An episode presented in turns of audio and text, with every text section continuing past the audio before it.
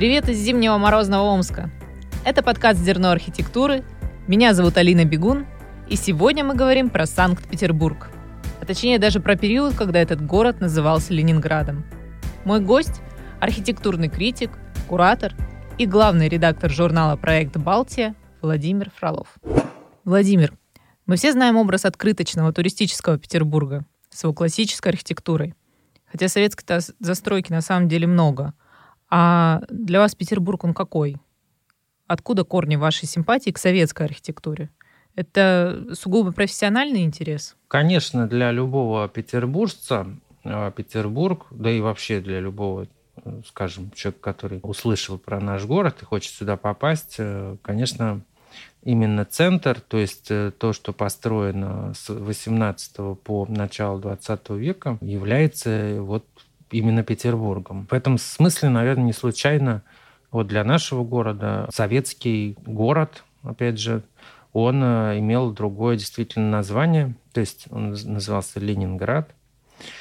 И, ну, в отличие от э, других, может быть, городов Советского Союза, которые тоже были переименованы, у нас э, исторический центр долгое время сохранялся, то есть практически все советское время он сохранялся в достаточно более-менее э, цельном состоянии, несмотря на войну, несмотря на разрушение храмов, которое э, инициировалось большевиками, с советским правительством. Вот. Тем не менее, в целом ленинградская такая и архитектурная школа, и в целом сообщество как-то вот удалось э, сохранить этот центр исторический. И здесь была очень сильная школа краеведения, которую создали на самом деле сразу после революции. Ну и фактически она живет до сих пор. Вот эта традиция, скажем, краеведения, Петербурга ведения. Для этой традиции, наверное, действительно советская архитектура ассоциируется с чем-то и народным, безусловно. Я сам вырос э, в советском пространстве, в панельных домах, в панельном районе. Вот, и только уже в более взрослом состоянии переехал в центр города, о чем, конечно, не жалею. Но, тем не менее, у среды, созданной вот в советское время, есть, безусловно, свои преимущества. Это прежде всего, ну, конечно, зелень, да, то есть это то, что как бы соответствует этой идее города-сада, которая для раннего модернизма была характерна, и архитекторы э, начала 20 века, 1920-х годов, очень серьезно думали о том, как сделать город более здоровым, чем э, тот город, который получился в результате чисто капиталистического развития э, конца XIX века. У Ленинграда есть своя специфика.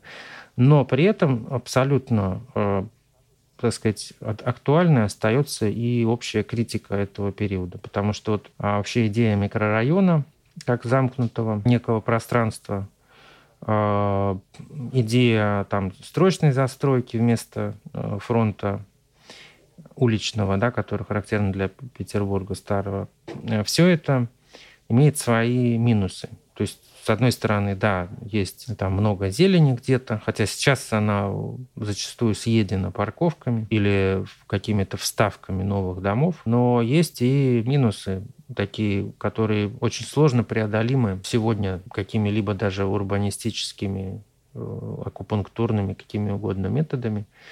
К ним относятся на самом деле вот при всей высокой рациональности структуры вот этих районов. И пускай традиции, э, там даже какой-то петербургской, которая там может быть обнаружена на уровне планировок, но все равно масштаб этих э, сооружений, он, конечно, уже не совсем человеческий. И здесь достаточно просто потеряться. Транспортная проблема также существует. Это и парковки, и то, что советские районы были сделаны с расчетом на определенное количество личных автомобилей у населения. Однако сегодня это совершенно уже не так. Там общественный транспорт также работает, наверное, не так, как планировалось.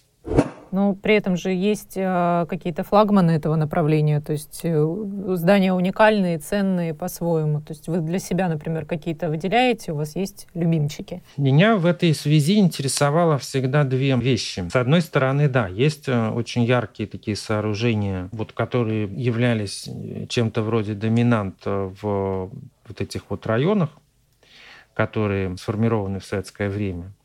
А там, допустим, где я жил э, в детстве, там было такое очень заметное сооружение. Это детская спортивная школа с бассейном на проспекте Королева. Это здание для своего времени очень актуальное, с вынесенными наружу такими металлическими конструкциями, которые кровлю поддерживали, поддерживают до сих пор, да, и контрфорсами. То есть это пример э, ну, какой-то неожиданный для вот такого одинакового пространства бетонного э, архитектуры, где появляется, э, ну, вроде бы тоже модернистский материал, металл, но он трактован немножко как бы по- по-новому, по-другому. Это архитектор Шмаков, и э, ему же принадлежит другое здание уже в центре города. Это детский сад на улице Джамбула, в переулке Джамбула. Вот, и он,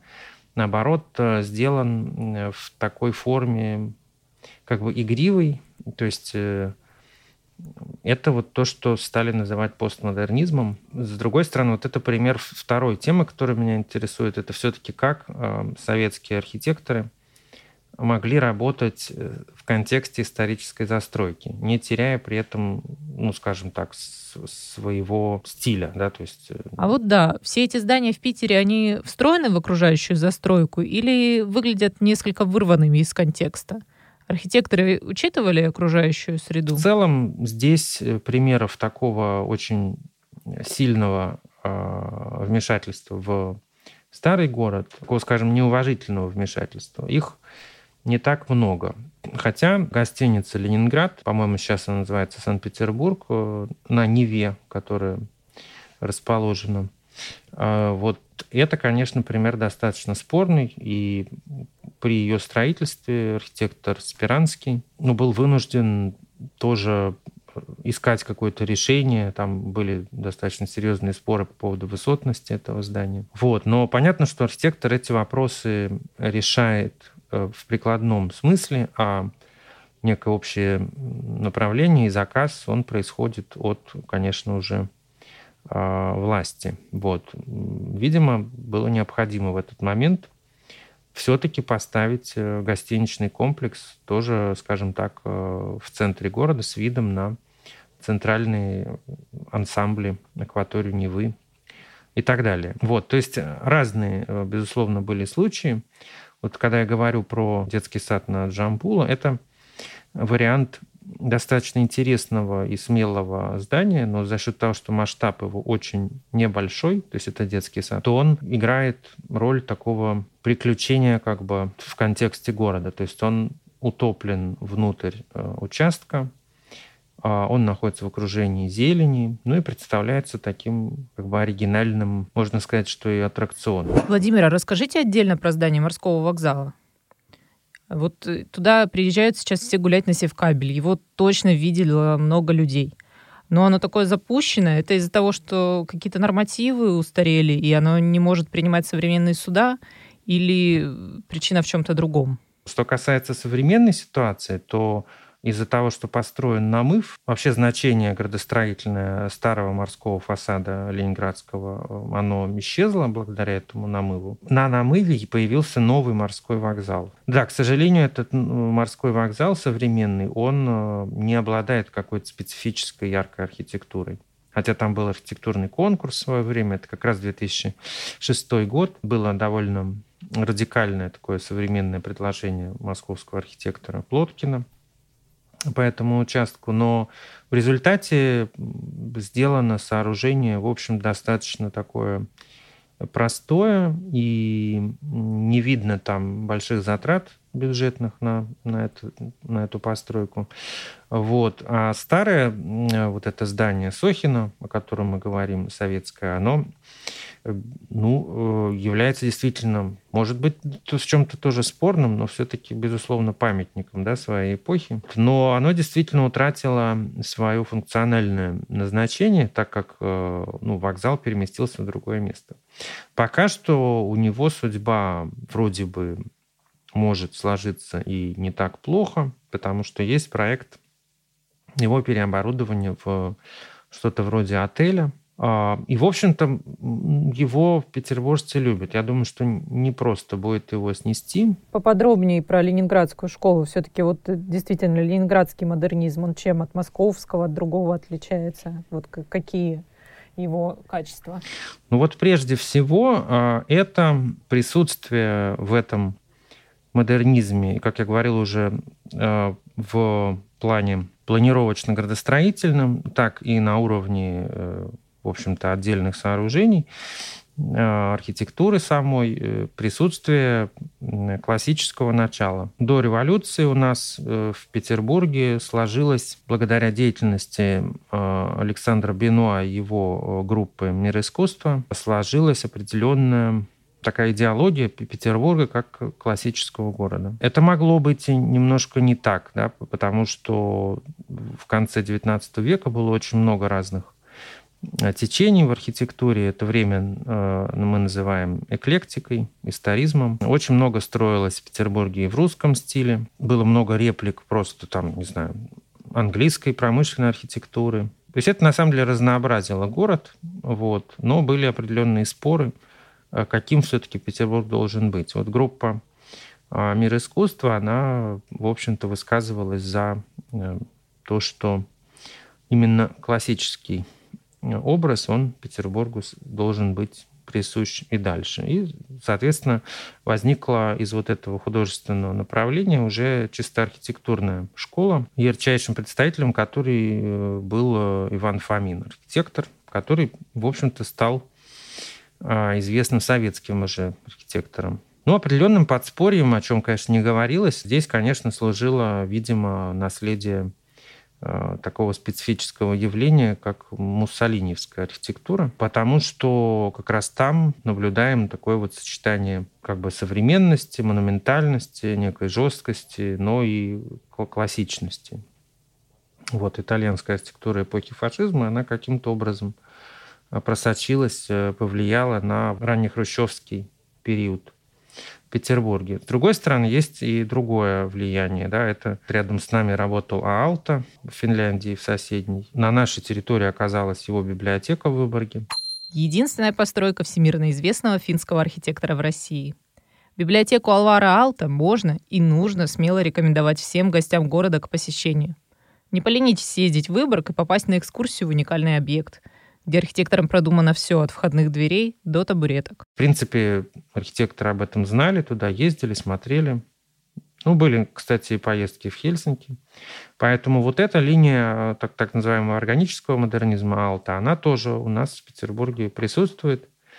То есть помимо классического начала есть и вот это немножко другое. Там который генетически восходит к северному модерну, да, то есть тоже ну, такому явлению, которое было характерно для Петербурга и для Хельсинки, и для там, Риги, Таллина. То есть это чисто региональный такой стиль, что-то вроде, можно сказать, что проект «Балтия» каким-то образом да, вот с этим тоже работает с направлением. Случайно этот, этот период еще называется Балтийский модерн, этот стиль называется. Не только северный модерн, да, но и Балтийский модерн. У нас э, на это тоже обращают внимание.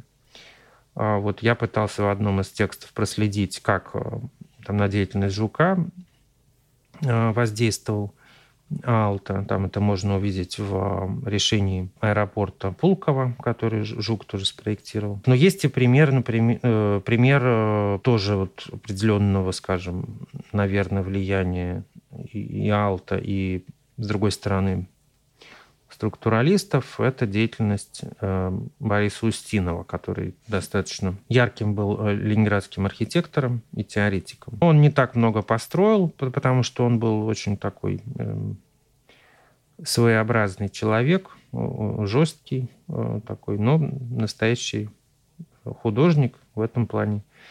Ему было достаточно сложно с, вот, в советской системе как бы существовать, но он все-таки построил довольно известный дворец бракосочетаний на Институтском проспекте, вот в котором это другая, скажем, линия, более органическая в архитектуре Ленинграда. Вот в этой ленинградской школе, о которой вы спрашиваете, она тоже проявляет. То есть э, в каком-то смысле ленинградский модернизм, он продолжал петербургскую традицию, вот несмотря на все «но».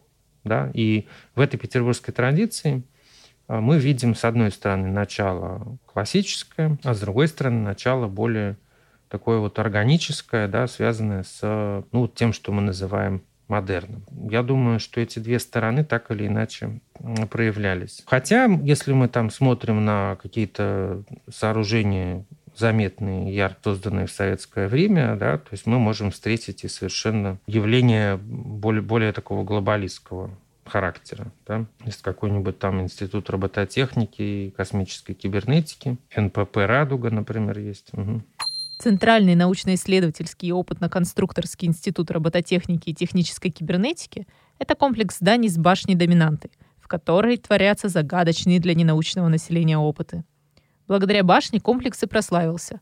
Как только ее не называют и рога по зубчатому ее завершению, и башня Сарумана по фильму «Властелин колец», а еще замок Кощея и стакан — но почти официальное ее название — это «Белый тюльпан». Нет, это я не слышал, но дело в том, что разные рейтинги, да, они делаются абсолютно исходя из каких-то ситуативных историй. Кому-то надо сделать рейтинг самых страшных зданий, а кому-то надо сделать э, рейтинг там космических зданий, да, и есть на Западе, не помню, как зовут фотограф, такая заметная книжка, которая как раз посвящена советской архитектуре, очень большая и толстая. Вот, и он снимал э, совершенно вот разные здания по всему Советскому Союзу расположенные, которые как-то связаны с темой э, вот футуризма, футуристичности. И в частности, тема космоса здесь тоже звучит. То есть в этом контексте вот этот институт робототехники, он, э, безусловно, ну, является таким вот шедевром такой футуристической архитектуры. Владимир, а давайте более подробно обсудим деятельность Александра Жука. Вы его уже упоминали. Например, здание Тюза. Я читала, что это вообще один из первых профессиональных детских театров мира. Трудно сказать, э, первый ли это в мире вообще, в принципе, детский театр, да. Но то, что это здание сыграло действительно там определенную роль да, в Петербурге градостроительную, это абсолютный факт. Оно замыкает Гороховую улицу. Это центральный луч вот этого знаменитого трехлучия петербургского, которое появилось еще в XVIII веке. И с одной стороны э, находится Адмиралтейство, а с другой стороны вот появляется этот э, Э, театр юных зрителей, так называемый. Наверное, это как-то связано с тем, что тема молодежи, молодого поколения, она была очень важна после войны, потому что тогда казалось, что, в общем-то, вот именно эти а, люди, которым сейчас там, совсем немножко лет, а, они будут жить при коммунизме. Поэтому для них, собственно, создавали такие крупные сооружения. Но при этом, э, как я уже говорил, образность этого э, строения, да, она тоже э, не так проста, да, и не всем, наверное, может показаться очень радостный и игривый. Если мы сравним с уже упомянутым детским садом Шмакова на Джамбула, то, конечно, там театр юных зрителей, он создан именно как монументальное сооружение, как театр, такой, который, наверное, может там, быть сравним с а, Александринским театром Росси. То есть это очень большое, монументальное сооружение, но при этом оно еще и очень суровое. Я в детстве был э, в этом тюзе, но, честно скажу, не могу. Как ребенок ты приходишь просто в какое-то здание, да, то есть оно большое, наверное, это может нравиться, да, но я не могу сказать, что э, у меня сложилось какое-то вот э, в тот момент специальное ощущение вот относительно этого сооружения. Вот у Жука есть еще один проект, это правительственная резиденция К2. Для меня оно в чем-то перекликается с библиотекой Алта. Вы как считаете, они действительно похожи? Безусловно. В этом здании есть э, несколько тоже влияний. Это здание построено было для выш... ну, правительственных встреч на высшем уровне, если я не ошибаюсь, при Хрущеве. Там был очень э, такой высокий уровень исполнения э, деталей, на тот момент возможный, да, и тоже касается интерьера. По архитектуре это действительно есть различные влияния, но это не только Алта, но и Корбюзье. Впрочем, Корбюзье и на самого Алта тоже, конечно, влиял. Вот. Но если мы посмотрим на планировку этого здания, то э, вот как оно расположено, как оно э, как бы встречает человека – не только со стороны воды, но и с обратной стороны, да, то есть, ну, это, в принципе, конечно, э, здание такое достаточно эклектичное, но как бы в себе содержит несколько вот таких вот стилистических элементов, в том числе достаточно традиционные какие-то вещи. Это сооружение было э, тоже, к сожалению, реконструировано, э, и его изначальный интерьер, он э, утерян на сегодняшний день. А мне удалось побывать вот в первоначальном его эм, Жуковском еще э, решении, но его вот сейчас уже нет. Это, безусловно, очень большая ошибка, скажем так, владельцев этого правительственного сооружения. Еще раз повторю, что для своего времени это был такой очень уникальный проект, как и по типологии, потому что, в принципе, вилл в советское время строили очень мало тем более в Ленинграде, так и по э, ну, вот самой самому внутреннему наполнению. То есть там были какие-то интересные технические решения. Внутренняя такая, ну, традиционная для тоже темы модернистской, это как бы включение зелени. Не только ты ставишь здание в парке, но и э, обязательно внутрь э, здания ты приводишь вот эту растительность, да, то есть создается что-то типа зимнего сада. Но то же самое, кстати, было сделано напротив в здании Ленинградского дворца молодежи, которое на сегодняшний день тоже находится под угрозой сноса. Здание Ленинградского дворца молодежи было задумано как первый в стране многофункциональный комплекс, предназначенный для всех видов отдыха и досуга молодых советских граждан. В какой-то момент Дворец молодежи даже стал своеобразным филиалом Ленинградского рок-клуба. Именно здесь в 1988 году состоялся первый сольный творческий вечер Виктора Цоя. Конечно, К2 вроде бы нет никаких э, причин э, за него беспокоиться, но вот я уже говорю, что его интерьер, к сожалению, был э, утрачен достаточно недавно. Ну, относительно недавно. А вот э, Ленинградский дворец молодежи, который для многих э, является таким очень родным местом, там проходили уже в постсоветское время множество разных концертов. Там, ну, есть, к сожалению, указание на то, что э, вместо него может возникнуть жилой дом. То есть вот современный прагматизм, он зачастую вот эти советские сооружения, он как бы не особенно приемлем. Ну, на мой взгляд, сейчас наблюдается всплеск интереса к советской архитектуре. Взять даже, например, наш подкаст или ваши фотопроекты. Вот по вашему мнению, у петербуржцев есть запрос на сохранение этих зданий? Когда время а, идет, то а, меняется, безусловно, наше восприятие там какой-то архитектуры, но человек склонен вот к каким-то, знаете, таким вот э, упрощением, да, то есть э, сперва все говорили, что это ужасные серые бетонные джунгли, и что все это никуда не годится, и никакой ценности, естественно, нету вот, в советском наследии. Здания, там, которые находятся в центре города, они просто страшные бетонные коробки, которые портят город. Сегодня часто мы сталкиваемся с а, противоположной позицией. Люди, не знаю, прочитали какие-то западные книжки и эстетизируют э, вплоть до там, требования музеификации, охраны, вообще всего, что было сделано там в советское время. Ну, не знаю, есть такая книжка Беляева «Forever», например, московская. Да? То есть это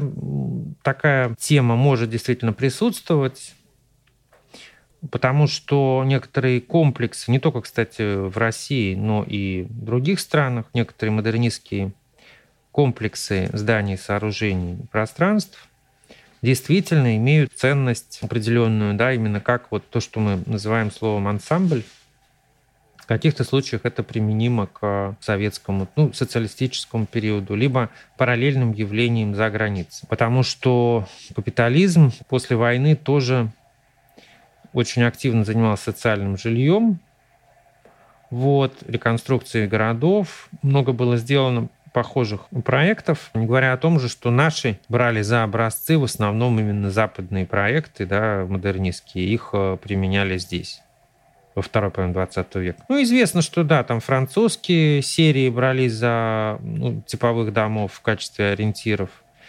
Вот, то есть э, первый авангард, там, 20-е годы, это активная собственная школа архитектуры, конструктивисты, рационалисты, это все известно. А, либо приглашение западных архитекторов, которые сочувствовали Советскому Союзу, которые приезжали и что-то здесь строили, да, там представители школы Баухаус, экспрессионисты, там, я не знаю. То есть это один процесс. Э, вот вторая половина 20 века, к сожалению, это Э, страна за железным занавесом, и развитие модернизма идет ну, в таком зачастую вторичном ключе. То есть на Западе что-то придумывают, а мы как бы срисовываем из архитектурных журналов. Несмотря на это, возникали абсолютно уникальные сооружения, да, и мы уже обсуждали специфику петербургской школы. То есть она есть действительно. То же самое, есть, например, специфика выборской архитектуры, как ни странно, потому что там это был такой полузакрытый город, но тем не менее в Выборге была по какой-то причине достаточно большая свобода проектирования там, по индивидуальным проектам. Сегодня, а, понимаете, мне кажется, какого-то единого мнения в обществе нет. Есть еще довольно опасная тенденция. Вот я уже говорил про реконструкцию К2 да, изнутри. То есть это очень редкий случай, когда в Советском Союзе был сделан качественный интерьер. То есть к сожалению, в большинстве случаев, если это и делалось, то это все утрачено. Понимаете, вот это тоже такая отдельная проблема, почему мы совершенно не ценим то, то, то что находится внутри там, того или иного объема. Наверное, это какое-то наследие вот отсутствие частной собственности в Советском Союзе. По-другому я не могу это объяснить на данный момент. Но происходит и, скажем так, мутация э, внешнего облика со сооружений. Вот в этом смысле еще 2006-2007 год – это первая наша выставка про ленинградский модернизм. И практически одновременно с ней была перестроена гостиница «Москва», которая находится напротив Александра Невской лавры. Это сооружение было как бы именно модернизировано, то есть э, оно стало как бы более современным, чем было. К сожалению, при этом оно утратило э, ну, оригинальность своей архитектуры. Наверное, это было связано как-то с необходимостью адаптировать это здание под какие-нибудь э, нормы, форматы современной гостиницы. Мне сложно сказать, но мне вот, честно говоря, жалко тот образ, который в результате оказался утрачен. А можете ли вы привести пример не точной застройки того периода, а какое-то комплексное решение? Модернистский комплекс э, есть, но он находится не в Петербурге, а немножко рядом. Это нужно сесть на э, значит, электричку и доехать в сторону Петергофа, Раненбаума. И вот между Петергофом и Раненбаумом выйти на станции университет и пойти гулять вот э, в, в некий кампус, который был создан в пригороде Ленинграда для того, чтобы туда переселить часть э, факультетов э, ЛГУ. Вот особенно сейчас, когда опять у нас э, речь идет о том, что нужно все университеты вывести в какие-то кампусы, можно посмотреть, как, скажем, работала советская утопия, как она до сих пор работает, да, и в чем э, плюсы и минусы всей этой ситуации. То есть фактически был построен такой модернистский ансамбль, в котором достаточно интересные возникли такие со сооружения, в основном образовательного характера, какие-то лабораторные сооружения, общежития и так далее. Там активно для создания этого комплекса применялись э, применялась концепция вот советского синтеза искусств, то есть помимо архитектуры там работали еще художники, монументалисты. Строительство этого всего дела продолжалось уже в постсоветский период постепенно, потому что ну, просто не успели сделать тогда, а уже факультеты туда переехали. Свойственная, кстати говоря, модернизму в целом тема такой вот очень высокой степени рациональности, что мы все заново сейчас сделаем правильно, она парадоксальным образом приводила очень часто к возникновению каких-то очень странных, на самом деле, и иррациональных пространств, которые оказывались часто неудобны и ну, порождали какие-то невнятные, запутанные такие вот э, формы, да, объемно-пространственные эффекты. И это интересно наблюдать, э, в частности, вот и на примере вот этого комплекса ЛГУ, потому что там, допустим, ты можешь войти в какое-то очень монументальное здание, но окажется, что э, вот это лобби, например, в нем, оно значительно меньше, чем должно быть по идее. Да, если мы смотрим на фасад, то как бы вот внутри э, все не совсем так, как э, вроде бы должно быть.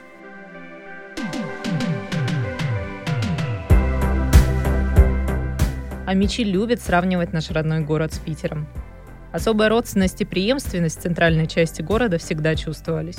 А бегать и искать уголки, как в Питере, это особая забава для студентов, переживших свою первую искусствоведческую практику. Мы говорили лишь про несколько зданий ленинградского периода. Безусловно, эта тема гораздо шире. Петербург – разнообразный город, богатый образцами всех направлений. Не забывайте об этом, когда соберетесь посетить.